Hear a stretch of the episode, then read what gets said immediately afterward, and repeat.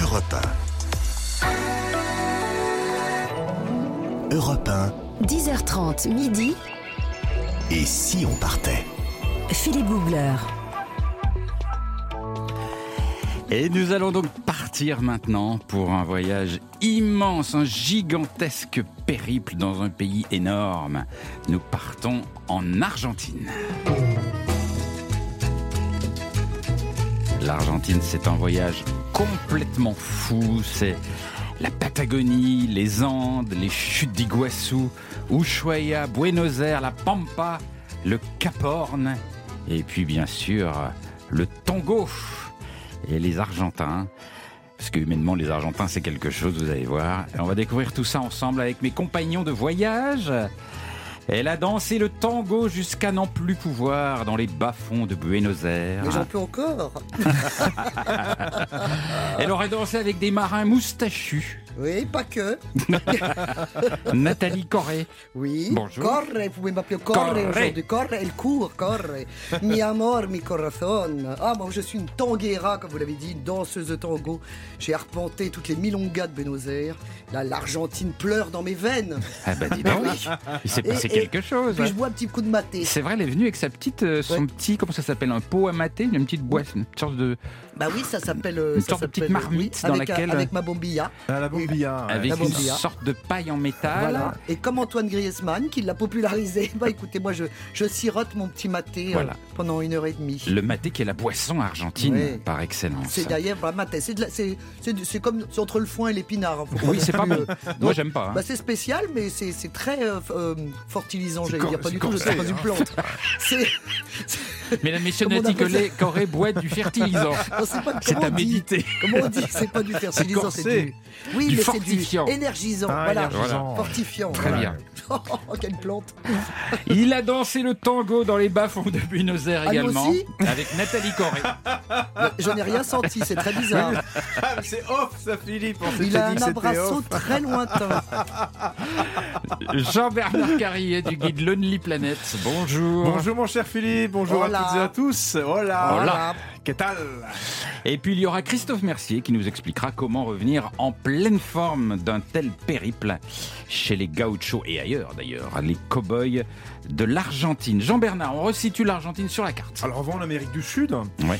Euh, comme pays frontalier dans cette Amérique du Sud, l'Argentine euh, partage des frontières avec la Bolivie et le Brésil, pour Oui. situer. Donc, c'est en dessous du Brésil.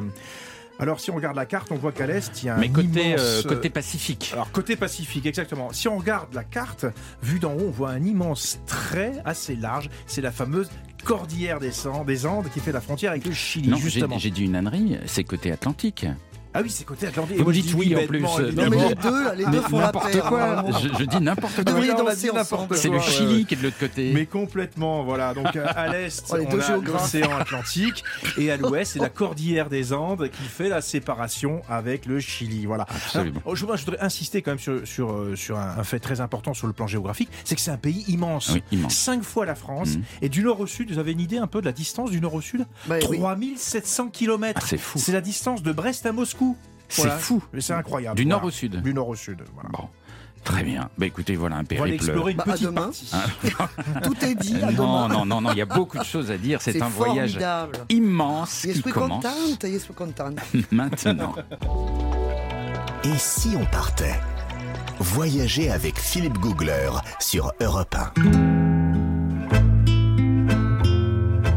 En Argentine, il y a un endroit exceptionnel. Un lieu qui s'offre d'un coup et qui m'a laissé bouche bée, sans voix. Ce sont à mes yeux les plus belles chutes du monde, les chutes d'Iguassou. Mon histoire avec les chutes d'Iguassou n'avait pourtant pas très bien commencé.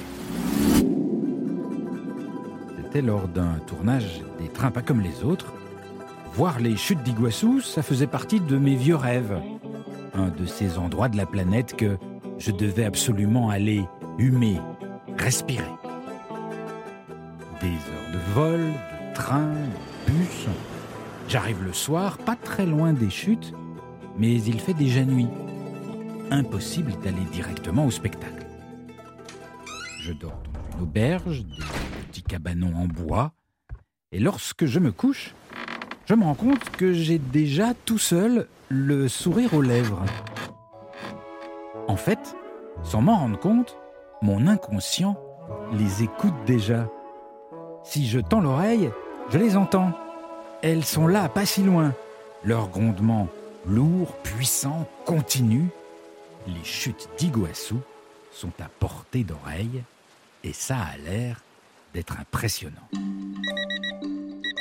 Après une nuit je me lève à l'aube, car on m'a dit que le meilleur moment pour voir les chutes, c'est au lever du soleil. Je me mets en route et je remarque que... Eh ben, rien. Rien du tout. Le grondement sourd n'est plus là. Je me dis que c'est sûrement dû au sens du vent, il doit y avoir des jours avec et des jours sans. J'avance, je marche à travers une jungle sur un sentier escarpé, j'écarquille les yeux, j'essaye de voir à travers les arbres, et tout à coup il y a comme une, percée à travers la végétation, une percée qui donne sur une sorte de petit canyon en contrebas, et la falaise d'en face est comme marron-gris avec un petit filet d'eau qui tombe du sommet de la falaise. Je me dis que non, les chutes d'Iguassou, ça ne peut pas être ça. Les chutes d'Iguassou, c'est un ensemble de 275 cascades fabuleuses, réparties sur 3 km. Peut-être que la première n'est pas si fabuleuse. Je marche donc encore, j'explore les sentiers, je monte au point de vue général, et là, déception, je dois me rendre à l'évidence, les chutes ont l'air à sec. Alors discute avec un Argentin qui connaît bien le coin. Il me dit Oh, tu sais, ça arrive. Ça dépend des Brésiliens. Alors je connais bien les bisbilles historiques entre Argentins et Brésiliens, donc je me dis que ça doit être une blague. Non, non, non, non. Les chutes sont juste à la frontière entre l'Argentine et le Brésil. Et le fleuve Iguassou, avant les chutes, en amont, il est côté brésilien. Et bien sur le fleuve au Brésil, il y a des barrages. Et les Brésiliens, parfois, ils coupent le robinet, ils ferment un peu les barrages. Et voilà le résultat. Je n'en reviens pas. On pourrait donc couper le sifflet, comme ça, aux chutes parmi les plus impressionnantes de la planète. Ah vraiment, tu sais, tu te rends pas compte, mais il y a quand même pas mal d'eau qui passe là. Reviens demain, ou après-demain, ou le jour d'après. Peut-être que les Brésiliens te feront plaisir. Un jour passe, deux jours, changement. Et le troisième jour, miracle. Le son des chutes est revenu. Je l'entends de mon lit. Je file voir le spectacle et là, dans une jungle tropicale percée de raies de lumière, dans une ambiance de matin du monde, apparaissent des cascades. Des cascades fantastiques, par dizaines. Des cascades puissantes, jaillissantes. Certaines montent jusqu'à 80 mètres de hauteur. C'est tout le fleuve Iguassou qui s'effondre sur un front de près de 3 km en une succession de cataractes tonitruantes. Il y a des sentiers vertigineux qui m'amènent au ras des chutes, et chacune est un nouveau spectacle. L'ensemble des chutes d'Iguassou déverse jusqu'à 6000 tonnes d'eau par seconde. C'est phénoménal, magique. L'ambiance est unique. Et ça y est, le rêve est là, sous mes yeux. Il fallait juste attendre, être patient, comme pour tous les rêves. Europe Et si on partait? 1, Philippe Googler. Voilà, les chutes d'Iguassou, sont vraiment pour moi les, les plus belles chutes du monde. Mais c'est c'est un avis, il y en a qui préfèrent les chutes Victoria sur le Zambèze, ça, chacun. Mais Bah, c'est C'est-à-dire vraiment. quand on a la chance de les avoir toutes vues aussi. Hein. Je les ai pas sinon, toutes vues bon. encore. Oui, c'est ça. Mais, euh, mais celles-là sont. C'est c'est un peu compliqué pour y aller, hein, c'est Oui. un peu perdu.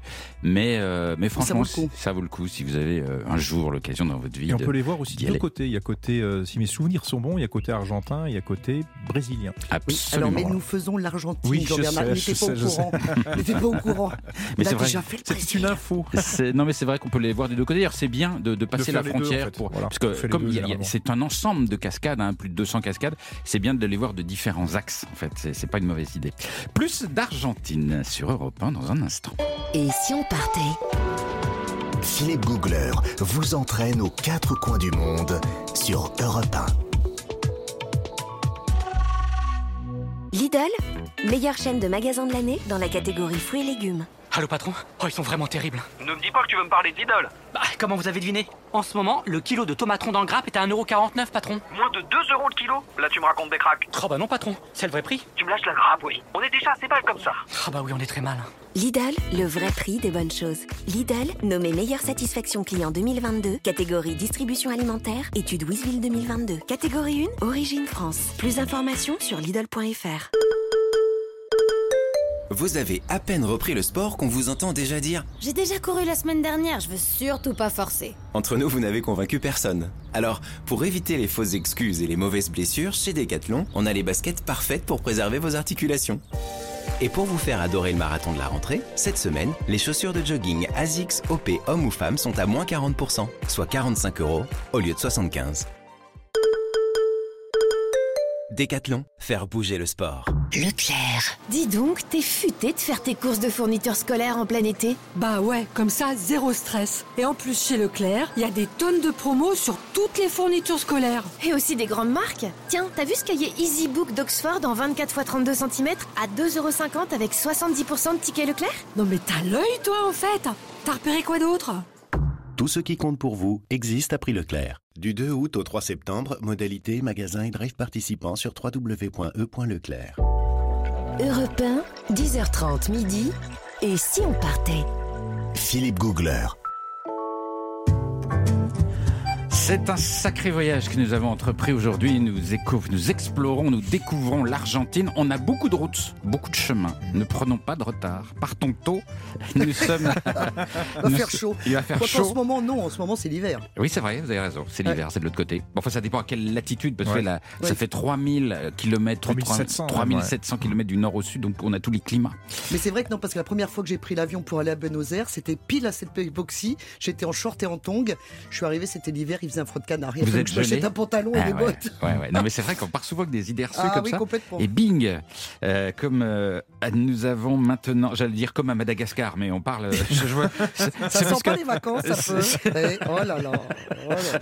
Mais c'est parce qu'en fait, j'ai- eu le même phé- phénomène. J'étais une fois allé à Madagascar, je déparais comme vous en, short et en tongs, et bing, ça. il peut faire froid à Madagascar sur les hauteurs. Comme mais quoi, ça n'a rien à voir. hein, voilà. Ça n'a rien à voir avec l'Argentine.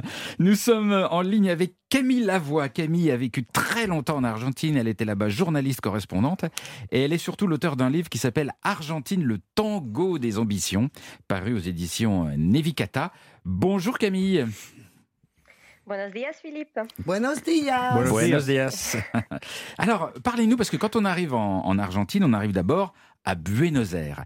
Et, et- et bizarrement, Buenos Aires, la première impression, elle, elle est un peu en, en crabe, je dirais. Parce que, enfin, c'est l'impression que Qu'est-ce j'ai que c'est en crabe En crabe, c'est un peu de travers, un peu. Tiens, ou c'est- je m'attendais pas à ça. Ah oui. Vous voyez ce que je veux que dire c'est- pluriel, vous En voulez dire biais. c'est divers. Oui. Oui, c'est ça. Eh ben, en fait, c'est-à-dire qu'on a une impression d'être un peu en Europe, avec Ah des, bah des immeubles Oui, haussmanniens. oui, on a, on l'impression d'être un peu à Madrid ou à Paris, mais pas vraiment. Il y a des, des rues à angle droit, un peu comme en Amérique, etc. C'est un, un drôle de mélange, Camille. Tout à fait. Alors, il y a cette phrase qu'on entend souvent que- qui dit Les Argentins sont des Italiens qui parlent espagnol et se prennent pour des Français. Donc, euh, c'est. C'est un peu vrai, on le vérifie dès le café du matin où on prend un, un petit croissant. Donc ça, ça, ça doit vous rappeler quelque chose, euh, comme en France. Ouais. Sauf que là, on les appelle euh, Media Luna. Mm. Et donc, littéralement, ça veut dire euh, demi-lune. Et le, le danger, par contre, c'est qu'ils les vendent souvent par trois dans les bars. Donc ça, c'est quand même, euh, Le ça, danger quand même dangereux. Pour le régime, vous voulez dire ou pour- Alors non, parce que c'est quand même assez étouffant. Il y a une espèce de sirop euh, dessus. euh, mais bon, Ah bah, de toute ça, façon, ça reste des... le, le croissant en dehors de France, faut jamais essayer. Oui, c'est ça. C'est peine perdue. Je, je me risquerai pas. En tout cas, pour le, pour le côté italien, donc ça accompagné d'un cappuccino. Et puis, on le, on l'entend aussi dans la langue. Quand les, quand les Argentins parlent, on entend vraiment une tonalité italienne. Ouais. Et, euh, et ça vient pas de nulle part. C'est que vraiment, euh, on dit aussi que les, les Argentins descendent des bateaux. Et c'est le cas, puisqu'en fait, il y a énormément de, de migrants italiens qui sont arrivés euh, fin du 19e, euh, début du 20e. Ouais. Et on a vraiment euh, la première communauté italienne hors d'Italie. Donc, euh, donc ça se sent. Ouais. Ça se sent dans la nourriture, dans les pizzas, dans les pastas, dans... partout. quoi. Donc, ce que vous voulez nous dire, c'est que quand on arrive à Buenos Aires, il y a, y a un fort goût d'Europe, mais pas tout à fait. C'est-à-dire qu'on est, on est loin, mais pas très loin. C'est un drôle de mélange. Exactement, c'est un, c'est un cocktail comme ça très séduisant parce que euh, on a, alors on peut même euh, se penser à Paris des fois parce qu'on a quand même euh, pas mal d'architecture haussmannienne, Euh, mais euh, on est quand même euh, vite rappelé au fait qu'on n'est pas en Europe euh, et, et ça se voit aussi sur les visages, c'est-à-dire que même si les Italiens ils aiment bien comme ça se penser européen, euh, je crois que c'est 63% des Argentins qui ont un ancêtre indigène quand même. Ouais. Et puis comme vous l'avez mentionné avant, ils ont toujours le maté à la main. Et Eh ça, on voit pas quand même beaucoup de gens en Europe qui boivent du maté, vrai. donc ça nous signale bien qu'on est en Amérique latine. Alors moi, ce que j'aime bien à Buenos Aires, ça j'adore, ça me fait craquer, c'est le côté parfois un petit peu désuet. C'est-à-dire que euh, il y a des restos encore avec la nappe blanche, le, serveur avec un smoking qu'on sent qu'il a bien vécu, avec le, le peuple de travers, mais on sent qu'il est là depuis 100, 110 ans. mais il vous fait un service euh, euh, un peu à l'ancienne, il vous découpe la viande sur un plat à côté de la table. Il y a, il y a un côté comme ça old school qui est, qui est très très très séduisant. Tout à fait, c'est vraiment dans son jus, comme on, comme on pourrait Ouais. dire. Mais en fait, moi, ma, petite théorie là-dessus, c'est que euh, cette- ce côté de, de- de gloire manquée, euh, de grandeur perdue, ça vient vraiment de l'histoire de l'Argentine qui, euh, au 19e, était une grande puissance comme ça, euh, le grenier du monde, et puis aujourd'hui, euh, plus vraiment. Donc on est resté un peu comme bloqué dans le temps comme ça, mais euh, alors peut-être que c'est pas très drôle pour eux tous les jours, mais en tout cas, en tant que touriste, c'est vraiment charmant. Ouais. C'est tout à fait délicieux. Et, et alors, on n'oublie pas le, le tango, évidemment, qui fait partie de la vie des, des Argentins partout, tout le temps. Et, et ce côté un petit, peu, euh, un petit peu déchiré, un peu triste, nostalgique dans cette musique, qui est arrivé par les marins dont vous nous parliez. Euh, Parce que c'est la musique de la, du désespoir, de la séparation, en fait, des, des, des immigrants, c'est ça? Oui, tout à fait. Et puis on en revient vraiment à, à- à cette histoire d'ambition frustrée et puis de, de- de gloire perdue et manquée euh, euh, par rapport à la place de l'Argentine avant et, et- et aujourd'hui, qui se cumule donc euh, à la nostalgie des marins que leur pays leur manque, bien Ouais. sûr. Parce Donc, euh, au, au départ, au départ le, le tango, c'est une danse de, de docker, c'est ça? Ouais, c'est ça. Donc on dansait même euh, entre hommes. Euh, c'était pas, c'est pas le même euh, tango euh, qu'on danse aujourd'hui qui a qui a bien bien évolué. Après, nous on pense souvent au tango dansé, mais c'est vrai que euh, à Buenos Aires on entend aussi beaucoup le tango chanté. Donc euh, souvent on pense à, à Carlos Gardel qui euh, juste avant sa mort en, en, en 35 avait fait cette chanson et cette phrase que je trouve très belle euh, qui disait euh, il faut vivre avec l'âme accrochée à un doux souvenir. Je trouve que ça résume bien le ça résume bien l'esprit Il du faut tango. vivre avec l'âme accrochée à un doux souvenir, c'est chouette. ouais. Et, et quand, quand vous disiez c'était c'était une danse que les, les dockers dansaient entre hommes, entre eux, ils dansaient entre hommes parce qu'il n'y avait pas de femmes. C'était c'était ça. Il y avait c'était quoi le principe? Oui, ça, s'était fait comme ça. Et d'ailleurs, ce qui, est, euh, ce qui est rigolo euh, aujourd'hui, c'est que maintenant, c'est des femmes qui le, dansent entre elles. Euh, donc, comme quoi le, le tango évolue avec ses époques. Et quand il y avait des dockers hommes, et ben, ils faisaient comme ça. Et maintenant que les, les femmes euh, euh, ont très envie d'affirmer qu'elles peuvent se passer des hommes, elles le dansent entre elles. et Allons elles donc. renversent les rôles avec une qui, une qui mène, euh, l'autre qui suit. Le, le tango évolue vraiment euh, aujourd'hui. Attendez, parce que euh, vous nous dites que le- le- vous êtes en train de nous dire qu'en Argentine, le tango maintenant se danse entre pas seulement Non, mais entre ça, c'est le femmes. tango queer. C'est le tango queer, ça. C'est ça, c'est le tango queer. Alors, je vous dis pas que tout le monde le danse comme ça. Je, je dis que c'est une possibilité très sympa d'ailleurs. Je, je conseille euh, aux femmes d'essayer ça. Mais euh, on, on danse le, le tango de plein de manières. Et, et ce, qui me, ce qui me plaisait particulièrement quand, quand j'habitais à Buenos Aires et que je, je dansais d'ailleurs le tango, c'était que c'était très informel. Et donc, vraiment, on, on pouvait sortir du boulot en jean. euh, on n'avait pas toute la panoplie euh, talons, robe de soirée. C'était vraiment on pousse trois tables, euh, on, occupe un coin de rue. Et, là, je, sentais que c'était vraiment le- l'esprit du tango, euh, comme peut-être à l'époque avec les dockers. Ouais. euh, Et c'est vrai qu'on pas peut. non plus on- avoir Il y, a- de- il y a des quartiers où on danse le tango dans la rue, sur un, un Oui. coin de place. À la euh, Boca, vous voulez dire Un peu À la partout. Boca Ouais, un peu. bah, On peut C'est trouver c'est un des petit petites. peu pour les touristes, mais bon. Oh non, non, non, il y a des petits quartiers avec, vous avez un bar qui, qui sur, euh, sur une petite Ah oui, esplanade. pour danser dehors, oui, va le danser dimanche, dehors oui, oui. avec les lampions, etc. Petite milonga improvisée. Oui, c'est ça. Oui, ça, c'est super agréable. Et et il y a, il y a un côté, euh, euh, moi que j'aime bien, très, très, ce que vous disiez, très informel, très naturel. Il y a, tous les âges qui dansent le tango. C'est ça. Alors évidemment, il y a les endroits touristes, euh, comme vous disiez, mais il y a aussi énormément euh, d'endroits où euh, les gens dansent le tango parce qu'ils aiment ça. Donc c'est pas, on, retrouve les, on retrouve les deux modalités. Je pense par exemple à la place d'Orego dans le quartier de Saint-Elmo. Il y a toujours un couple qui danse le, le tango sur cette place. Et, et franchement, il y a, rien de mieux que de s'asseoir, Ouais. de prendre un petit café avec une media luna, comme on disait, puis Ouais. de, de les regarder, les voire de les ou rejoindre. participer. Camille, vous restez avec nous. On va explorer l'Argentine avec vous euh, jusqu'à midi. Et dans un petit instant, l'Argentine côté euh, délices gustatives. Enfin, délices pas Oh forcément. On va voir ça. Oh, miam, miam. Avec Nathalie Corée. À tout de suite sur Europe. Europe 1, 10h30 midi. Et si on partait? Philippe Googler. Et nous sommes en Argentine jusqu'à midi sur Europe 1. Nathalie. Oui Alors, est-ce qu'on va se régaler ou pas? Bah évidemment. Bah, évidemment. Vous n'avez pas que dansé le tango, surtout que Non. vous, euh, j'aimerais bien voir ça. Bon. Mais surtout, ça donne technique, faim, hein, ça donne faim, ça donne faim. Oui. Alors, donc justement, qu'est-ce qu'on mange? Alors, le pilier de la culture argentine, à part le tango, c'est l'assado. Bah oui. L'assado qui veut dire rôti. Alors évidemment, c'est par extension la viande grillée, cuite lentement sur du charbon ardent. C'est-à-dire que ce n'est pas un barbecue. Voyez Ah. On va vite fait, on fait ah oui, c'est comme un barbecue. Non. C'est quoi la Nous, différence barbecue, bah, c'est deux, deux saucisses vite fait grillées. Là-bas, pas du tout. C'est deux, trois heures d'attente Ah. pour que la viande soit bien, justement, grillée à- à- et, et- À et cœur, fondante ouais. à cœur. Mais oui, deux, trois tout heures, un elle, elle- art. elle est brûlée. Mais pas du tout, justement. Bah, mais c'est parce que vous n'êtes pas un, un assador. L'assador, justement, c'est un métier, monsieur. Alors, évidemment, quand- qu'est-ce qu'on va faire pendant 2-3 heures? On va attendre. Ouais. Alors, qu'est-ce qu'on a? Ben, On attend avec un verre de Malbec, mais à boire, évidemment, avec modération. Mhm. Sinon, cette calebasse avec cette petite bombilla de yerba maté pour les plus raisonnables. Le- euh, comme je l'ai dit tout à l'heure, ça a été très popularisé grâce à Antoine Griezmann, puisque c'est son arme fatale de Mhm. tonus Mhm. et de forme. Alors, je rappelle qu'il n'y a pas l'image, à la radio. Ah, il y a pas Donc, quand vous dites cette Ah oui. calebasse, décrivez-nous cette Alors, calebasse. c'est une calebasse qui est recouverte de cuir, qui est, une en sorte bois. de petite, petite marmite. ouais. Voilà, une petite marmite euh, en, en- en métal. Et puis à l'intérieur, on a une petite paille en métal, bien Mhm. sûr. Et à l'intérieur, on met cette herbe formidable, qui est effectivement une herbe sauvage, qui pousse dans la jungle entre le nord des plaines d'Argentine et le sud de la forêt amazonienne. Déjà, ça, c'est un voyage. Et ensuite, vous rajoutez de l'eau chaude petit peu, petit peu, Ouais. petit peu, et vous dégustez ça toute la journée. Tout le monde en boit, dans la rue, dans les bureaux, partout. Donc, ce n'est pas de la drogue. hein. Je préfère le dire à ma famille s'ils m'écoutent. ne vous inquiétez pas, je suis comme ça de nature. Bon. Alors, euh, je voudrais déjà, alors, on va parler de la viande bien sûr parce que c'est très important, mais je voudrais quand même avoir une pensée pour le peuple argentin qui est en ce moment en train de défiler dans la rue parce que le peso arrive à son un niveau tel que les gens n'ont plus d'argent pour se nourrir. Donc évidemment, on va parler de la bonne viande argentine, celle qui reste puisque la plupart est à l'export.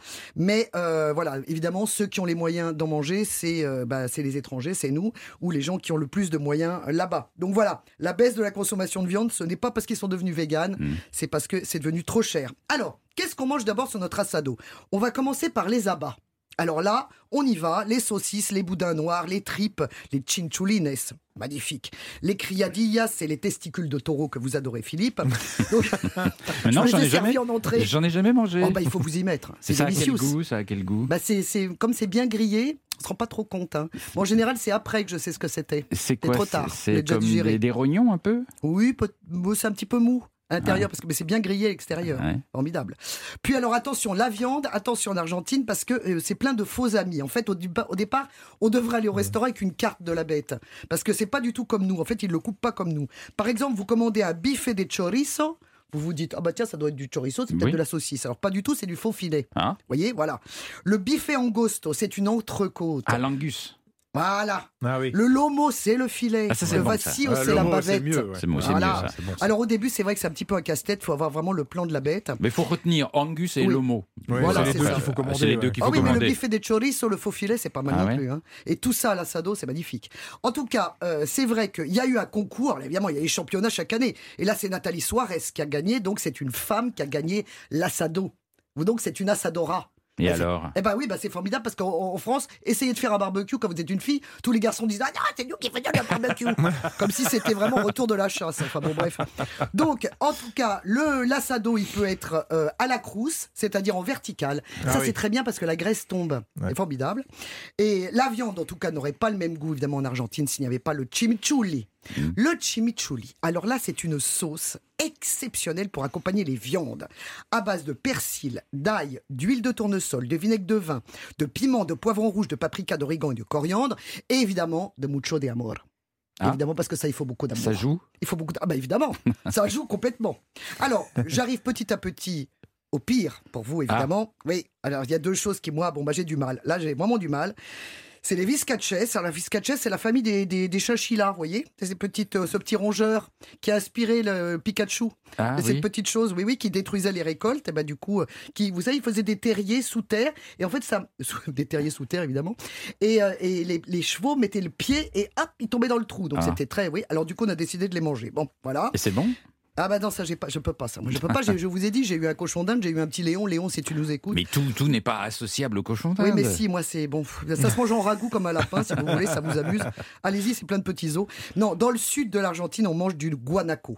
Alors, le guanaco, Ah oui. C'est quoi voilà, ça voilà, c'est la version sauvage. C'est comme un lama, plus ou moins. Voilà, c'est la version sauvage du lama. Ah bon Oui, Ouais. alors écoutez, moi en pull, j'aime bien. hein, le pull, le lama, l'alpaga, tout ça, j'aime bien. Mais alors, euh, bon. Alors là, c'est une bête qui pèse entre 100 et 140 kilos quand même. hein, c'est une belle bête. La viande est ferme, la chair est noire. C'est très Ah. particulier, oui. C'est très puissant comme goût. Ouais, c'est ce un peu dit, comme, un, comme un gibier. Un gibier, voyez, c'est bon. ça. Alors là, c'est alors c'est c'est très bon, c'est très maigre. Ah oui. Pas de gras. Très hein, bien. donc ça, je vous le mets sur le avant d'aller à la piscine. Euh, donc voilà. Alors ça se mange en ragoût, ça se mange en empanadas. Alors les empanadas, c'est les petits chaussons Ouais. feuilletés délicieux. Mhm. Mais quand c'est fourré au lama, bon moi je suis moins, je suis moins fan. Mais enfin, on ne dit pas Burke. C'est notre règle, comme vous le savez. C'est pas parce que C'est moche. moche. que c'est mauvais. Mauvais, Et voilà. vice versa. Voilà. Merci Nathalie pour cette balade gastronomique. Plus d'Argentine après les infos de 11h dans un instant sur Europe 1. Europe 1, 10h30 midi, et si on partait? Philippe Googler. Et nous voyageons comme chaque jour de l'été sur Europe 1 de 10h30 à midi. Nous, voyons, nous voyageons aujourd'hui en Argentine. Nous voyageons loin dans la Pampa. La Pampa qui veut dire juste la, la plaine, en Oui. fait, en quechua. C'est pas forcément un coin perdu, c'est la plaine. Euh, Mais la- sur des milliers de kilomètres. mais sur des milliers de kilomètres, c'est ça. Euh, les plaines immenses de l'Argentine, la Patagonie, les glaciers fantastiques, la cordillère des Andes. On a encore beaucoup de routes avec ma petite bande de, de baroudeurs. Nathalie Corré, Mmh, et les porteños. Les porteños, ce sont les habitants de Buenos Aires. C'est des bons souvenirs visiblement. Très. Tu peux en savoir plus Oui, Non, oui, j'allais le alors, dire. Écoutez, vous lirez ma biographie. donc, je dédicace mon livre à la fin du repas. Il y a également avec nous Jean-Bernard Carrillet du guide Lonely Planet. Ouais, on ira dénicher des beaux petits coins de nature, sauvages, préservés, spectaculaires comme je l'aime. Et puis on ira sans doute rendre visite aussi Gauchos. Très bien. Et puis nous sommes en paix, nous sommes rassurés. Car Christophe Mercier est avec nous. Bonjour. Philippe, bonjour à toutes et à tous. Christophe Mercier qui est microbiologiste et hygiéniste, ça ne rigole pas, et il est capable de venir à notre secours dans n'importe quelle situation, n'importe où sur la planète, et notamment en Argentine. Et oui, et vous savez Philippe qu'aujourd'hui, je vais dire du bien de quelque chose dans un pays. Oh là là, Qu'est-ce qui se se passe passe Vous êtes- C'est ça, c'est ça, c'est exactement ça. Donc aujourd'hui, je vais parler en. Ah, eh ben non. Je vais vous dire du bien et je vais rebondir sur la chronique, un élément de la chronique de Nathalie. Ah Oh, bon Ouais. amor, On mi va parler du bien du barbecue argentin. Je ne vous crois pas. Vous Mais faites si, peur. mais Je si, vois mais votre si, mais regard noir. Pas du tout. Mais pourquoi il veut que j'ai un regard noir Je sais pas. Oui, il a des grands yeux bleus. Bah oui, j'ai des gros c'est yeux bleus, mais enfin, mais enfin, Philippe, changer de lunettes, c'est pas possible. Euh, nous sommes en ligne avec Camille Lavoie, qui est euh, ancienne journaliste et correspondante en Argentine. Elle nous raconte magnifiquement l'Argentine à sa façon, avec ses yeux. Elle est auteure du livre Argentine, le tango des ambitions aux éditions euh, Nevikata. Vous êtes toujours en ligne, Camille Toujours. Super. Alors, la- la- l'Argentine, c'est entre autres, évidemment, la cordillère des Andes. Alors c'est rien que ce nom, ça fait tout de suite rêver. Euh, moi, j'ai pris dans, dans cet, en Argentine un train fabuleux dans la cordillère des Andes. Je pense que c'est un des plus beaux trains du monde, un train qui grimpe à 4182 mètres et qui grimpe très vite. Euh, il passe dans des paysages. Alors vous avez tout, vous avez euh, de l'ocre, du rouge, des vallées remplies de cactus, des, des milliers de cactus autour du train. Et puis vous grimpez, vous grimpez. Il y a des sommets enneigés dans le fond. Il y a des, il y a, vous, avec le train, il fait des zigzags, des boucles, des, il, tourne des sur lui-même, des loopings. des loopings, Des bien loopings. sûr. C'est pas vous qui avez fait la pub pour le café, là Gringo, là Non mais c'est c'est c'est les, les, les Andes qu'on les fasse en train ou en voiture ou comme on veut, c'est vraiment spectaculaire et très différent de nos montagnes, Camille. Ah oui. Oui, tout à fait. Alors moi, j'avais pas eu la chance de, de prendre ce train, mais je l'avais fait en voiture.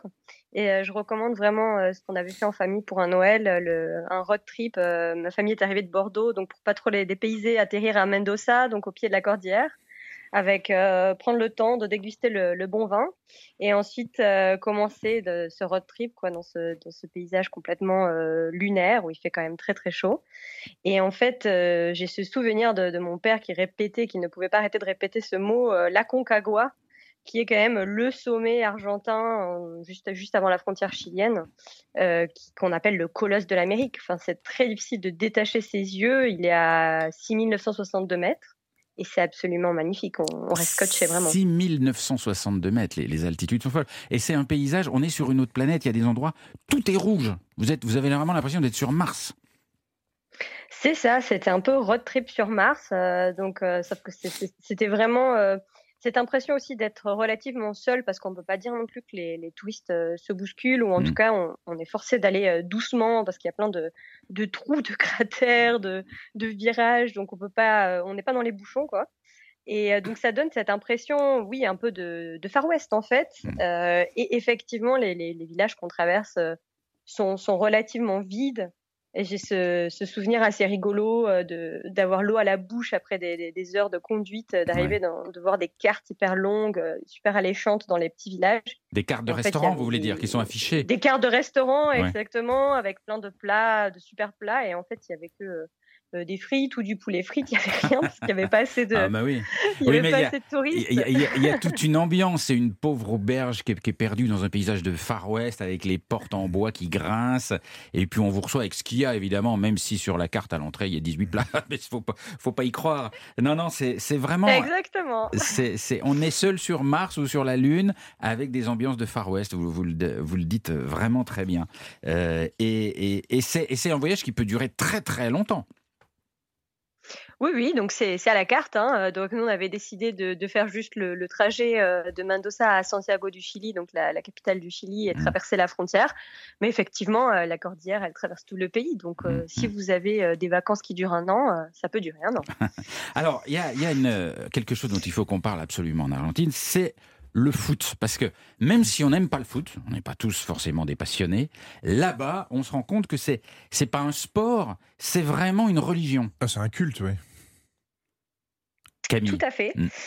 Tout à fait. Et donc, euh, alors le- la dernière en date euh, qui, qui m'a quand même fait rire, euh, je l'admets, c'est l'église maradonienne. Alors la Iglesia Maradoniana, donc en honneur à, à Diego Maradona. Et il y a vraiment, enfin, c'est littéralement un culte. C'est littéralement une église avec une, une prière comme le Paternoster. Et c'est, ça commence notre Diego qui est sur les terrains, que ton pied gauche soit béni.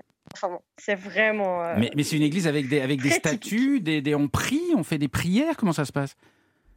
C'est ça, il y a des effigies à la gloire de Maradona et on, on- on- on prie, euh, c'est le saint, c'est le Dieu, euh, tout, tout est autour de lui. Il y a même les, la Pâque maradonienne le 22 juin.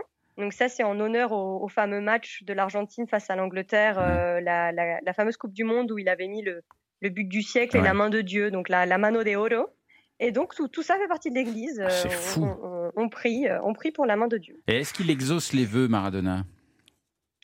Ah bah j'aimerais bien le savoir. Personnellement, j'ai pas encore été dans cette église, mais ça Jean-Bernard, vous avez demandé quelque chose à Maradona Non, je suis allé dans son quartier et c'est vrai qu'on ressent l'ambiance, le fameux stade où il jouait. Mais Ouais. c'est impressionnant d'aller- et ça se visite d'ailleurs le stade. Ouais. hein. Et on Et moi, sent je vous donnerai les- des infos euh, récentes sur Maradona tout à l'heure. Récentes Dans Ah la. Gazette. Il y a eu du Ah nouveau Oui, ah, il y a du nouveau. Bon, on va écouter Il y ça. a du nouveau concernant le dieu mort, bien sûr, il y a deux ans déjà, mais bon.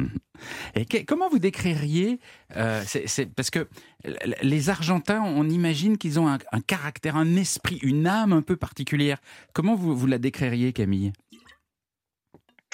Ah, l'âme de l'Argentine, c'est le, titre de la, de la collection de, de, mon bouquin. C'est une sacrée question. Euh, alors déjà, c'est il y a quelque chose. J'emploierais le mot un peu schizophrénique quand même. C'est Buenos Aires est la, la capitale avec le plus de psychiatres euh, au monde. Et donc je pense qu'on trouve tout et son contraire. Donc à l'époque, j'avais qualifié ça de pays au, au grain de folie parfois salutaire. Euh, éternellement décalé pour le meilleur et pour le pire. Euh, parce qu'effectivement, euh, l'Argentine, même sur les positions géopolitiques, euh, dit en général le contraire de, du reste du monde, fait le contraire du reste du monde, mais finalement ça fait du bien. Donc euh, c'est assez difficile euh, d'attraper cette âme. Mais pour essayer de la, de la capter un petit peu, il faut y aller, il faut essayer d'y voyager un jour. Et c'est vrai que c'est sur place qu'on se rend compte qu'elle est difficile à capter et, et qu'elle est, troublante. Mais moi j'aime bien parce qu'il y a un côté foutraque en Argentine. Ouais. Ça change. Et, alors, avec la, la- la grande différence du Chili, c'est un peu leurs rivaux, un peu leurs ennemis, Ouais. qui eux sont réputés très carrés, très ordonnés, vrai, très bons vrai. gestionnaires. Et les Argentins, c'est exactement l'inverse. Et Voilà. c'est ce qui les rend très attachants. Euh, on reste ensemble jusqu'à midi sur Europe 1 et en Argentine. 10h30 midi. Et si on partait? Philippe Googler sur Europe 1.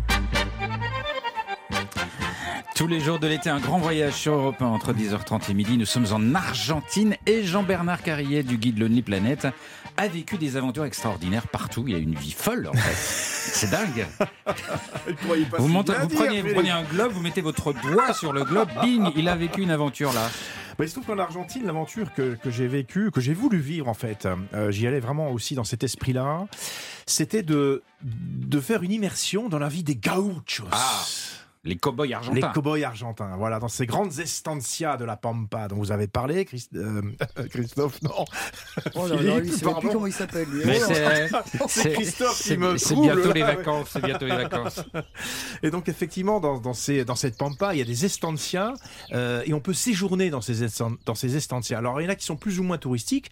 Et moi, je suis allé dans des petites estancias qui n'étaient pas forcément les plus connues, les plus médiatisées. Et en fait, on, on séjourne dans ces estancias et en même temps, on peut participer aux travaux des gauchos. Et c'est ce que j'ai fait. Ah oui bah, c'est quand Comme même un génial. fermier. Mais comme alors, euh, je suis pas fermier, mais on peut accompagner. J'ai accompagné les gauchos dans certaines euh, actions de comment dire de, de, de conduite du troupeau, par Ah exemple. Donc le matin, moi je me suis levé tôt le matin, il était 6 heures à l'eau parce qu'on travaille tôt évidemment quand Ah on oui. est à les travaux de la ferme, travaux agricoles. Et dans cette estancia, bah, je, je suis allé voir les. Étaient cinq, les cinq gauchos qui étaient responsables euh, du troupeau. Troupeau de 6000 quoi bêtes, hein, Troupeau de, de bœufs, hein, de, de, de- de vaches euh, et de, et de bœufs. Donc 6000 têtes de bétail Mm. quand même. hein. Vous voyez le truc, hein, ça fait plusieurs milliers d'hectares. Oui, j'ai oublié de situer. Plusieurs milliers d'hectares la propriété, donc c'est immense. Et on est tout seul au milieu de cette propriété-là. Donc déjà, le cadre, il est, il est somptueux. Et donc le matin, euh, ben, ils me disent, bah, allez, viens, viens boire le, le yerba mate avec nous. Ça commence par le yerba mate, effectivement, du matin avec les gauchos. C'est la Donc, boisson La argentine. boisson Attends, argentine attends, je vais- je vais typique. Et c'est là que j'ai... C'est du direct, hein, c'est pas, pas un bruitage, c'est du direct là.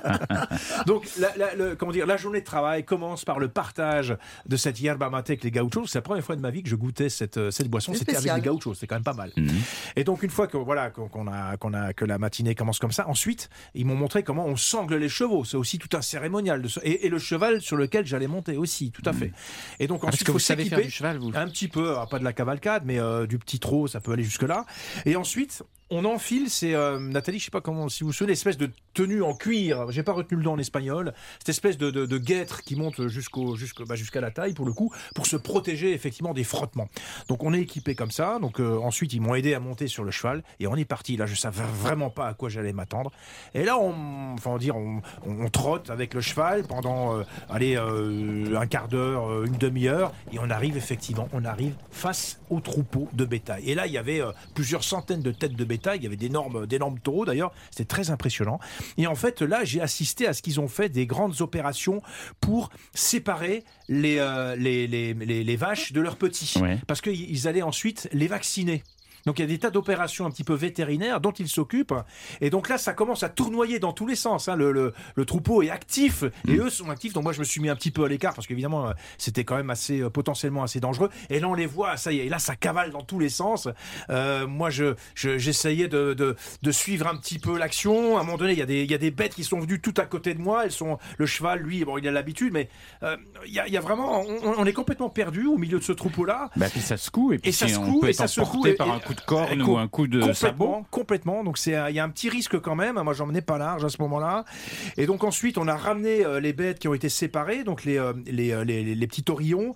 On les a amenés, si je me souviens bien, on les a amenés dans le corral. Et ça aussi, c'est spectaculaire. Le corral, c'est l'espèce d'enclos Mmh. avec des, euh, comment dire, des, euh, des, des, des portails en, en bois.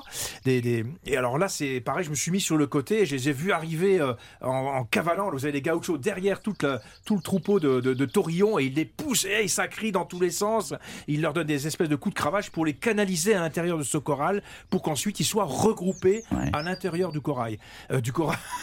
du corral, pardon. Ce n'est pas la Polynésie, Non, c'était pas la euh, Polynésie, Jean-Bernard. ouais. Non, mais franchement, c'était des opérations spectaculaires. Ensuite, moi, je suis descendu et je me suis mis à côté du petit tunnel où ensuite ils font rentrer les taurillons à l'intérieur de ce tunnel pour ensuite les immobiliser. Mais ça, c'est impressionnant parce qu'il y a des espèces de, de, de- de machines pour les, euh, pour les bloquer. Et là, ensuite, ils leur injectent le produit, enfin, le- les, vaccins dont ils ont besoin. euh, et ils leur mettent une puce, alors une espèce de puce électronique, une bague en fait, pour ensuite les, euh, les suivre tout au long de la durée de leur existence.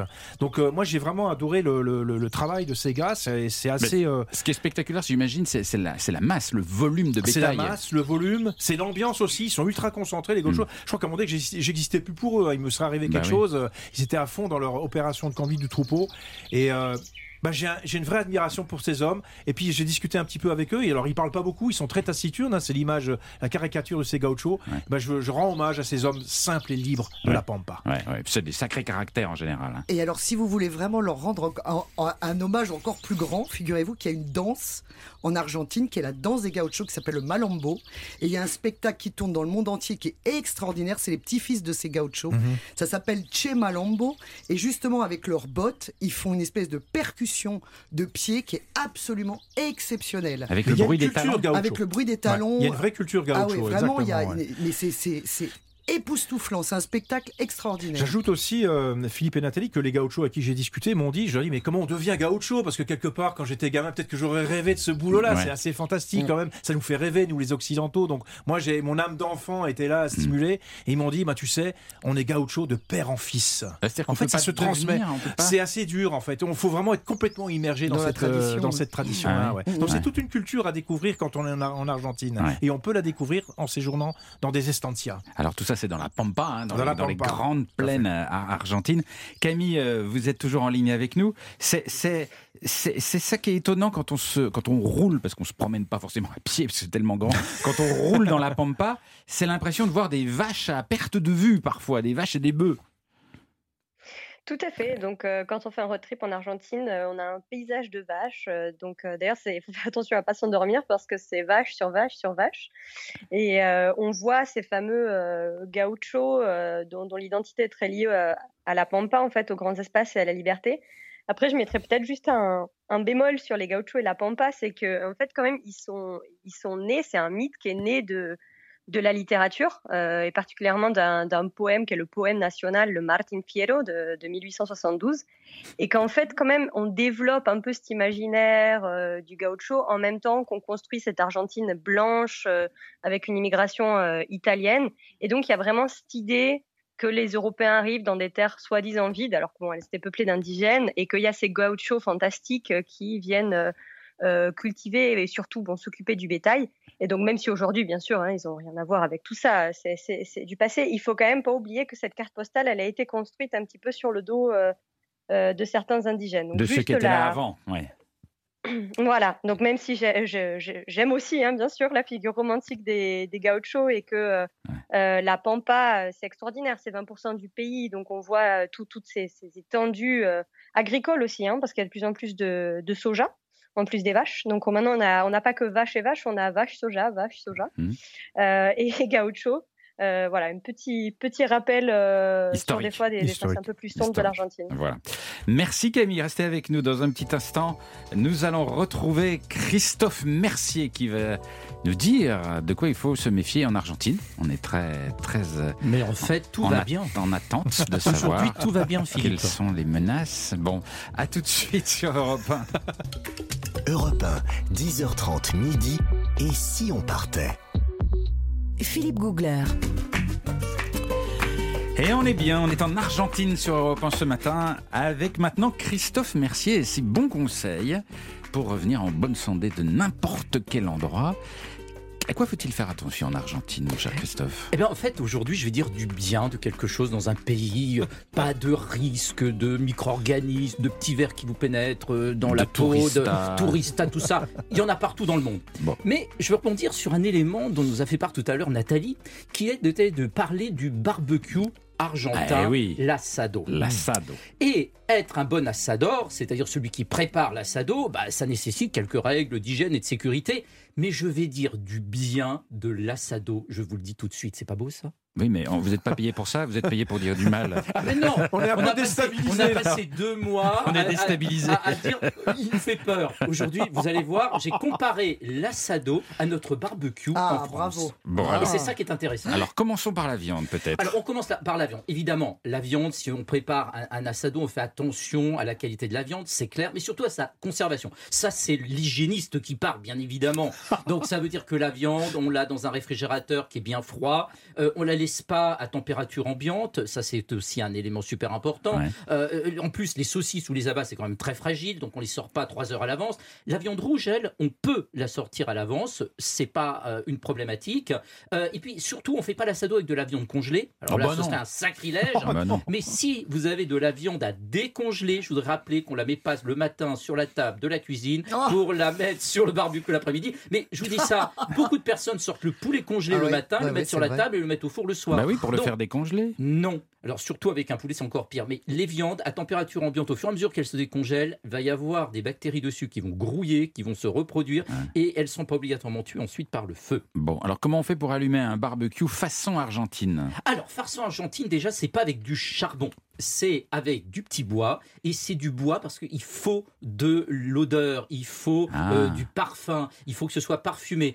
Euh, donc, on, a, ou alors on peut avoir un peu de charbon de bois pour juste pour l'allumer. Mais après, c'est du bois. Donc, ça, cet élément. Hmm. Mais le bois, super donc il faut aller le récolter. Oui, on va avoir du bois argentin, de différentes odeurs, de différentes saveurs, Ouais. et qui va donner tout son goût à la viande. Il faut pas oublier que c'est une cuisson lente. Et évidemment, on n'allume pas ça avec de l'alcool à brûler. Il y a encore des accidents. Ni du compris- mazout. Ni du, Pff, du mazout.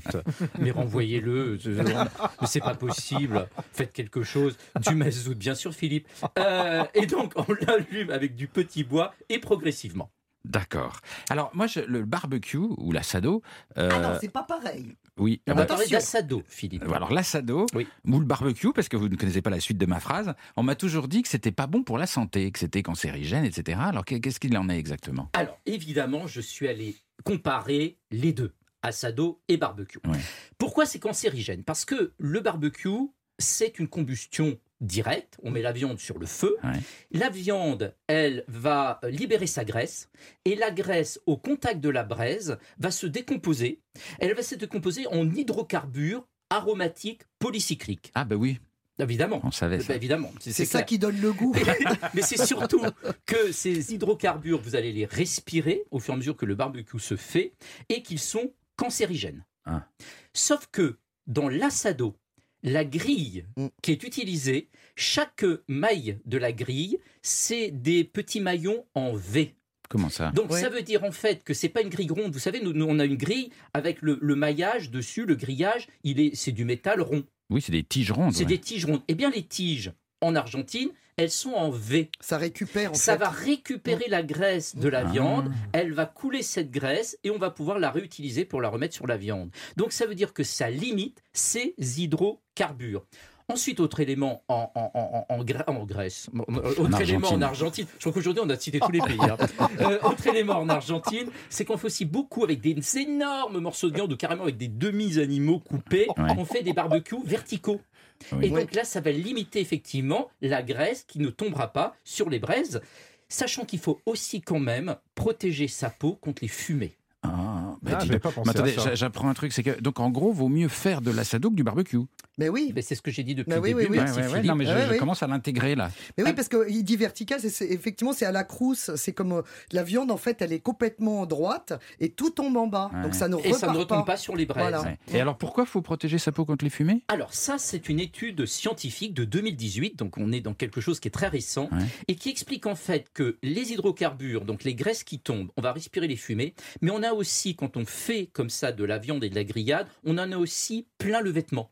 D'ailleurs, on a les vêtements qui, Qui sentent sentent. la fumée. Oui. Sauf que les vêtements se saturent, c'est au contact de la peau, et ces hydrocarbures passent parfaitement à travers les vêtements et à travers la peau Non. et arrivent directement dans notre sang. Avec la Et fumée oui, du barbecue Et oui. Et on s'est aperçu que l'exposition par la peau était supérieure à l'exposition par les poumons.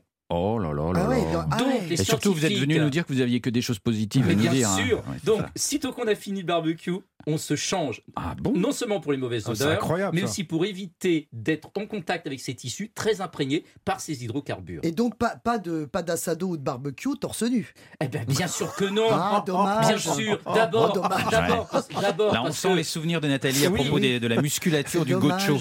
c'est ça. Oui. Laissez-moi mes rêves. Euh, Est-ce que, est-ce qu'une fois que la viande est grillée, elle est dangereuse ou pas?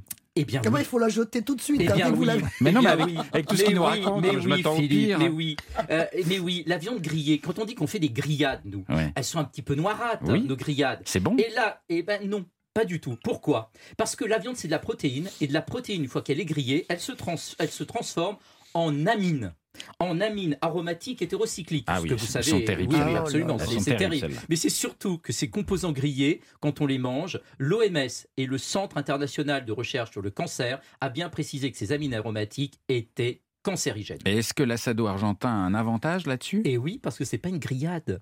En fait, c'est qu'une cuisson lente de la viande pour préserver sa saveur et ne pas la sécher. Donc, ça veut dire que là-bas, les braises, elles sont faites à part. Et une fois qu'elles sont chaudes, on les met au fur et à mesure sous la viande pour qu'elles soient juste chaudes, mais qu'il n'y ait pas de feu Ah. et donc que la viande ne grille pas. Et Nathalie tout à l'heure nous, nous disait que ça durait plusieurs heures justement pour qu'il y ait une cuisson lente et qu'il n'y ait pas de grillade. Magnifique. Bah, Ouais. dis donc, donc les Argentins ont 100%. Ah bah euh, complètement, ils ont 100% Et raison. oui, 100% donc raison. préférez l'assado au barbecue. Ah Très oui. bien. Équipez-vous. là, vous êtes en train de casser Belle, le trip de tous les gens qui nous écoutent, qui ont fait des barbecues Tout pendant l'été, oui, ils sont tous déprimés là, c'est bon.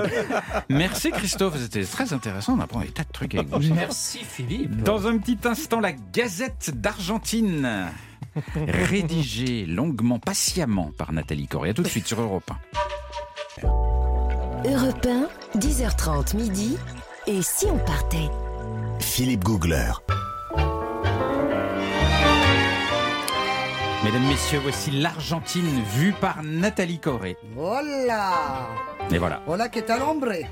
Alors Ah, vous savez qu'il y a trois dieux en Argentine, on l'a déjà dit et, et rabâché depuis, euh, depuis ce matin. C'est vrai qu'il y a évidemment Carlos Gardel, le tango, Eva Perón et Maradona. Bien Alors, sûr. Je Camille croyais nous que en a c'était Philippe, Jean-Bernard et Christophe. Oui, mais euh, une autre fois. Une- autre vieux, fois.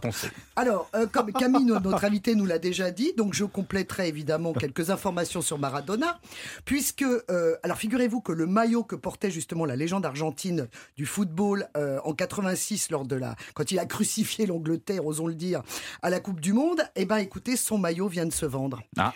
Plus de 9 millions de dollars. 9 millions. Le maillot de Maradona. Vous imaginez Donc même Hmm. mort, ça continue. hein. Et est-ce qu'il a encore la sueur de Bah, Maradona ou est-ce qu'il est propre sûr de la question, évidemment. Mais bah non. Philippe, Mais si, mais je vous assure que c'est très important pour ceux qui achètent des Bah, maillots. bah, vous vous Non, doutez bien que maintenant il tient debout tout seul.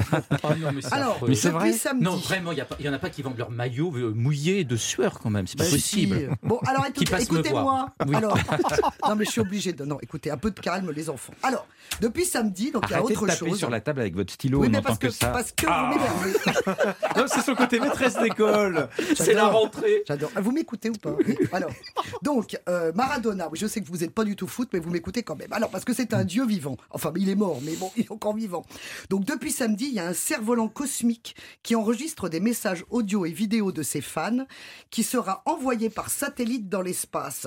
Ça se passe à la base aérienne de Morone, à 40 km de Buenos Aires. L'amour n'a pas de limite. hein, C'est parce fou. qu'on lui envoie des messages de l'au-delà. Mais pourquoi? Parce que dans l'espace, il va les recevoir. Bah, bien évidemment, l'important c'est d'y croire. Alors, il y a également un père de famille, ça c'était dans la presse, un père de famille de deux enfants qui a retardé l'accouchement de son fils pour qu'il naisse le jour anniversaire de la mort de Maradona. Alors, non, non, non, mais mais c'est ça- mais c'est pas des blagues. Il a retardé. Non, non, mais pas. Ah non, mais c'est affreux. Et il l'a, il l'a prénommé bien évidemment Diego. Et il espère en faire un joueur de foot? Non, bah ça on sait pas. Il vient de naître. Mais en tout cas, il avait déjà deux filles de 10 ans qui s'appelaient Mara et Donna. Oh non, mais non. je- ça n'est pas une blague. Oh, Je vous non, jure. Quand il les appelle tous les trois, donc c'est Voilà. terrible. Alors, à propos de religion, puisque c'est une religion, osons le dire, les Argentins sont très chrétiens, comme vous l'avez pu le constater certainement pour vous qui êtes allé euh, en Argentine. Euh, Les gens se signent énormément. Oui. Dans les bus, dans la rue, il y a la Vierge Marie partout, dans les gares, dans les salles d'attente, etc. Et moi, j'ai une copine qui faisait de l'essence. Quand tout d'un coup, elle s'est fait braquer, bon, ça c'est pas très drôle, mais elle s'est fait braquer par un type avec un revolver qui lui a, qui, qui a pris le volant et qui l'a emmené en dehors de Buenos Aires et qui dix fois sur le parcours se signait avec le revolver dès qu'il passait devant une église ou devant une Vierge Marie. Donc elle, évidemment, elle a pris son courage à deux mains, puis à un moment donné, elle lui a dit, mais enfin, tu es un bon croyant, euh, tu es un bon chrétien, mais pourquoi tu fais ça? C'est Bah pas oui. possible. Et ben à ces mots-là, le gars, il a pris peur. Ils étaient dans un terrain vague. Il a laissé la copine et la voiture. Et il est parti en courant. Oh. Non, mais c'est quand même surréaliste. Comme Ouais. quoi, on s'en sort hein, parfois. Alors, la religion, donc euh, très importante, comme je vous l'ai dit. Figurez-vous qu'on bénit les chiens. On Ah. bénit les toutous. Oui.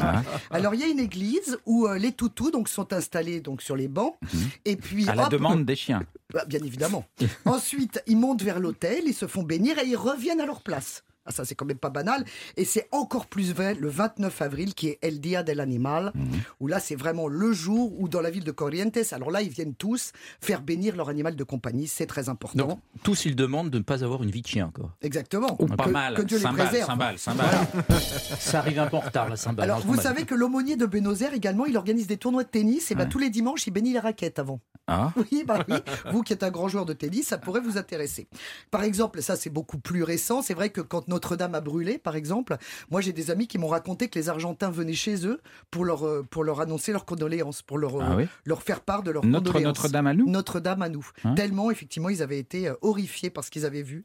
Donc, euh, c'est très important. Alors, sans transition, comme on dit dans les meilleures maisons, un point bidet.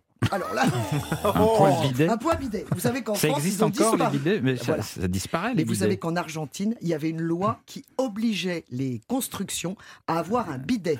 Cette loi est caduque depuis 2018, donc c'est très récent. Et aujourd'hui, alors.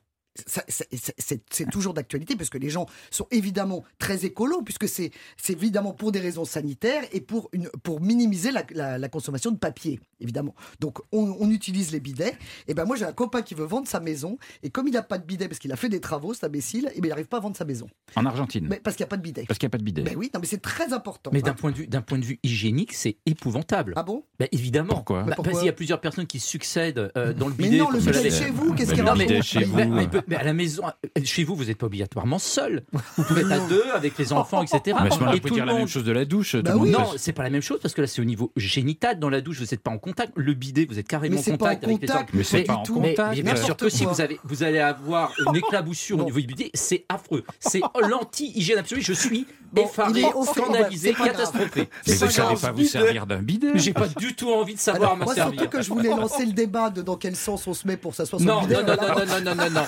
Quand il y a un bidet quelque part, vous ne vous en servez pas, Ah chers bon auditeurs. Si, je suis là pour vous sauver. Bon, c'est pas grave, je continue, je m'en fous Oui. complètement. Alors, une invention géniale argentine, récente. Une, ancienne Argent- une enseigne argentine pardon, par- pardon, a créé des, des gammes de meubles découpables en cas de divorce. Ah. Ça, c'est formidable. ben oui, parce que les divorces, figurez-vous, ça c'est pas du tout rigolo, mais ont augmenté de 35% en Argentine. Donc là, ils ont créé une gamme qui s'appelle Juntos o Solos. Ça veut dire ensemble ou seul. Et le nom des meubles, alors tenez-vous bien, c'est inspiré de couples célèbres qui ont divorcé. Vous avez la gamme Baddiston. Donc euh, évidemment inspiré du couple Brad Pitt et Jennifer Aniston. C'est un canapé. Euh, vous avez la gamme Cruiseman, de, évidemment de, de l'ex-couple Tom, Cru- Tom Cruise, Nicole Kidman, c'est une bibliothèque. La gamme Demilis avec Demi Moore et Bruce Willis. Et ça, c'est une table basse. et euh, figurez-vous que ça vaut l'équivalent de 2500 2150 euros la bête. Évidemment, 1575 euros la part, si vous voulez Ouais, en acheter ouais, qu'à moitié, vous voyez, par ouais, exemple. Mais ça, on n'y pense pas assez souvent, c'est très important. Alors, euh, un petit point euh, pour, euh, pour finir sur le capybara. Qu'est-ce que Le c'est? capybara, eh ben, c'est le plus gros rongeur du monde. Et ben il est de retour, enfin c'est-à-dire qu'il est jamais parti, dans la région de Nord Delta qui est une banlieue donc de Buenos Aires à une trentaine de kilomètres de, de Buenos Aires. Là, c'est une région assez chic. Euh, et ben les habitants doivent cohabiter avec ce gros rongeur, mais qui est énorme. hein. Ça veut dire qu'il fait 1m10, 1m30. Il fait à peu près 70 kilos. Enfin, c'est quoi C'est comme de- un gros. Ah, mais c'est un énorme rat. Ah. Mais énorme, vous imaginez, 70 kilos. Je sais pas combien vous pesez, mais imaginez-vous à quatre pattes, avec une longue queue. Voilà. Et ben, figurez-vous que cet animal a repris position, donc parce que c'est un animal semi-aquatique. Mmh. Évidemment, j'ai une passion pour le capybara, donc. euh, mais ce qui est marrant, c'est que les, les Argentins ne comprennent pas pourquoi les touristes se prennent en photo avec la bête. Alors que, ben, parce que pour eux, eux, c'est. Nuisible, hein. Ben, c'est comme si on se faisait Bah oui, c'est prendre en photo avec un chat, par Ouais. exemple. C'est- un peu ridicule. Mais c'est quand même, euh, il y en a régulièrement dans la presse, parce que là, régu- euh, régulièrement, ils, ils- par exemple, ils renversent. Là, ils ont renversé un livreur. Il s'est fait renverser par une famille de capybaras. Ah bon Résultat des courses, il est hospitalisé. Le Mais gars. ils mordent Il mord pas, il renverse. Ah. Mais non, mais j'ai une copine, on a trouvé dans son canapé lit. Oh. Oh, non, mais c'est- horrible. Mais oui, mais ils étaient là avant. Ils ont Oh. repris leur territoire. Ah, on n'a pas envie a d'aller dans ce construit sur leur territoire. Merci beaucoup bête. Nathalie pour toutes ces bonnes SOS infos essentielles Bah, sur l'Argentine. Le Avant de découvrir les bons plans de Jean-Bernard Carrier du guide Lonely Planet, une chanson en l'honneur du numéro 10 argentin, Maradona, Voilà. avec des paroles qui vénèrent le dieu du foot. Voici Manu Chao avec La Vida Tombola sur Europe 1, bien sûr. Si yo fuera Maradona, viviría como él. Si yo fuera Maradona, frente a cualquier portería. Si yo fuera Maradona, nunca me equivocaría. Si yo fuera Maradona, perdido en cualquier lugar. La vida es una tómbola, de noche y de día. La vida es una tómbola, y arriba y arriba. La vida es una tómbola, de noche y de día. La Vida Tombola sur Europe 1. Europe 1, Philippe Googler. Et nous voyageons en Argentine. Il faudrait faire une émission de 6 heures sur l'Argentine, tellement il y a de choses à voir et à explorer. C'est un immense pays. Alors Jean-Bernard Carrier du guide euh, Lonely Planet, euh, est-ce que vous avez trouvé des petits coins de nature, des petits paradis comme vous aimez là-bas? Vous savez qu'à Buenos Aires, c'est comme une mégapole, je crois qu'il y a Ouais. 10 ou 15 millions d'habitants, c'est gigantesque. 13, voilà, c'est ça. Euh, bah, pas très loin de Buenos Aires, à, allez, à une petite heure, même pas. Bah, Il y, a une- il y a un paradis nature qui est complètement préservé. C'est le fameux delta du. Paraná. Oui, c'est ça. Ah, c'est ça. C'est fabuleux. Donc c'est le delta du Paraná, c'est une pépite nature complètement vierge, 20 à 25 km en Ouais. gros du centre de Buenos Aires. Donc c'est Ouais. vraiment à côté. On bascule dans un monde complètement préservé. On passe du tumulte de la mégapole à la nature la plus sauvage. Ça fait 20 fois la Camargue en fait, C'est pour vous donner une petite idée. Et, euh, et, et en fait, c'est complètement coupé du monde. Il y a que 15 000 habitants qui vivent sur cette immense surface. Ça ressemble à quoi? Eh bien, en fait, c'est- c'est comme la Camargue, justement. C'est un delta, comme le delta de- du Rhône, hein, Ouais. en Camargue. En fait, c'est des marécages. Mm.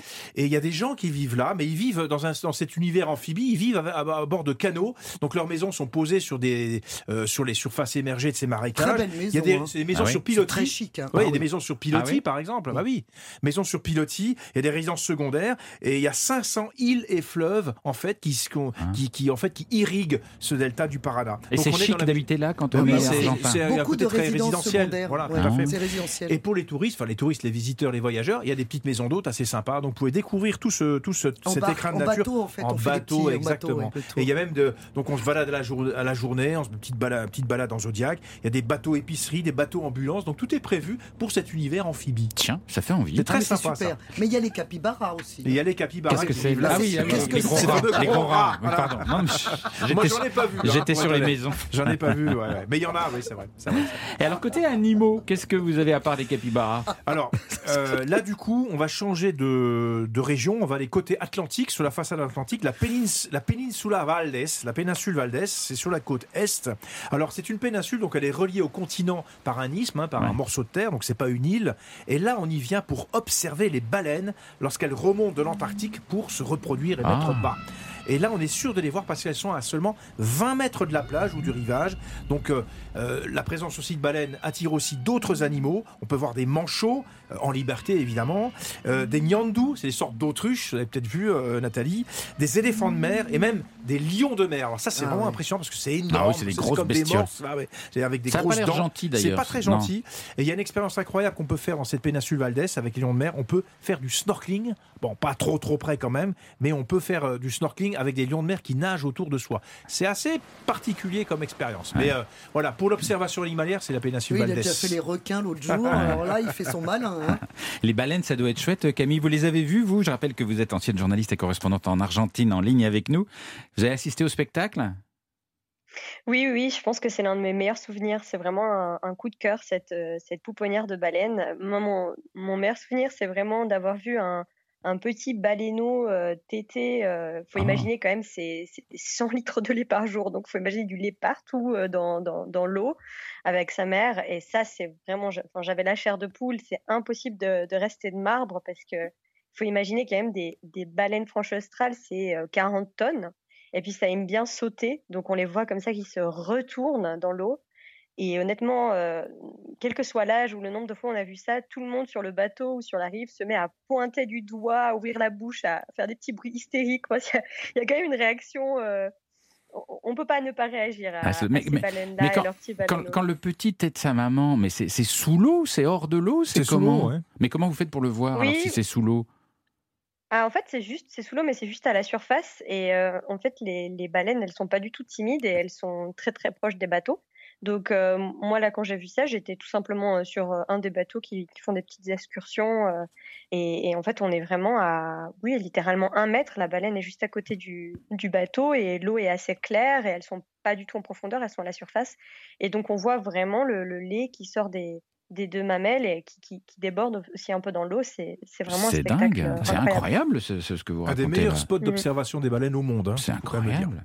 Et alors, ce qu'on ne sait pas aussi, c'est que Jean-Bernard, l'Argentine, c'est aussi le pays des sports d'hiver. Eh oui, bah oui, bah oui. euh, c'est en ce moment d'ailleurs la saison, euh, la saison euh, en Argentine. Il y a de très très belles stations euh, de sport d'hiver là-bas. Euh, donc on skie dans les Andes, hein, je précise, c'est Oui. bien sûr les Andes. Alors certes, les stations de, de sport d'hiver dans les Andes sont plus petites que nos stations des Alpes, mais elles ont beaucoup plus de cachets justement. Et ce qui Pourquoi les rend aussi, bah, parce qu'elles sont plus petites. Ouais. C'est pas des usines à ski. Voilà, donc il n'y a pas que des usines à ski dans nos Alpes. Non, dur. certes, mais il y a un côté plus, euh, euh, plus, plus petit, plus cocoon, si vous voulez, dans ces stations de, des Andes. Et surtout, j'ajoute, le cadre est complètement différent du cadre alpin. Alors évidemment, c'est la montagne, mais il y a des parcs nationaux. Elles sont, certaines sont au pied de volcans, par exemple. Ah oui, ben c'est ça. Et, et entourées de lacs. Donc on a vraiment un cadre naturel qui est très spectaculaire. Alors une que j'aime bien, c'est Penitentes, au nord du pays, euh, dans la province de Mendoza, parce que là, c'est là, elle a un paysage absolument sublime. Elle est sous l'œil bienveillant de la Concagua. Hmm. Donc ça donne un côté, un cachet euh, assez spectaculaire. hein. La Concagua qui- qui oui, grimpe à qui est le 6000.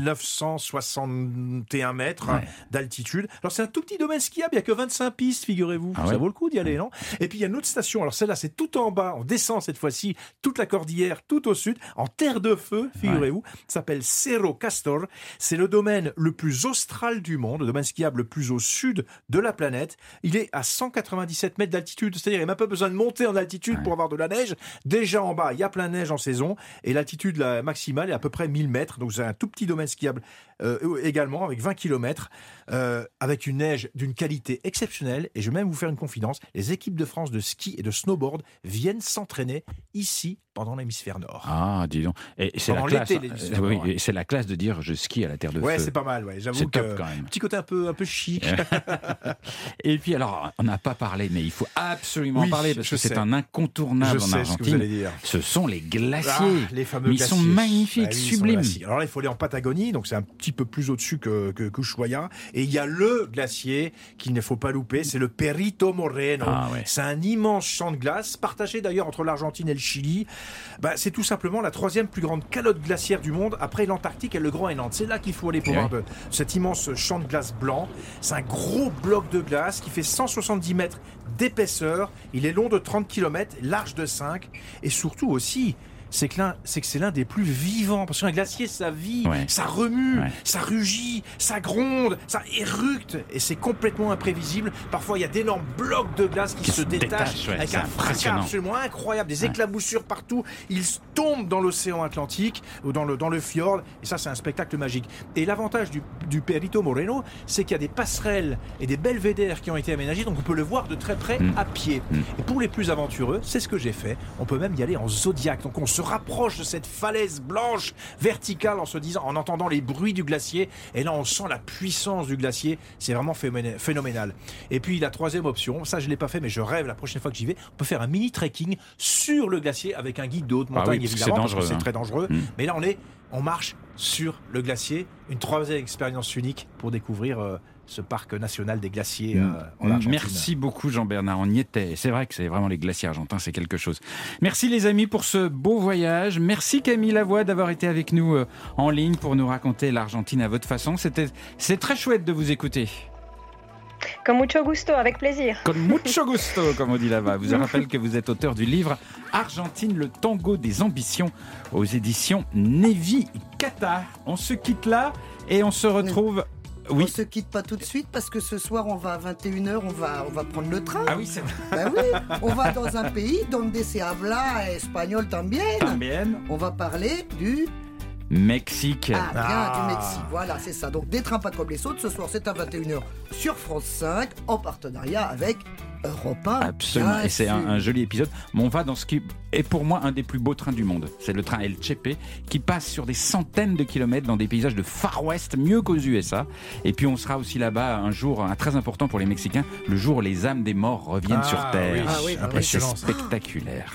Euh, merci les amis, à demain.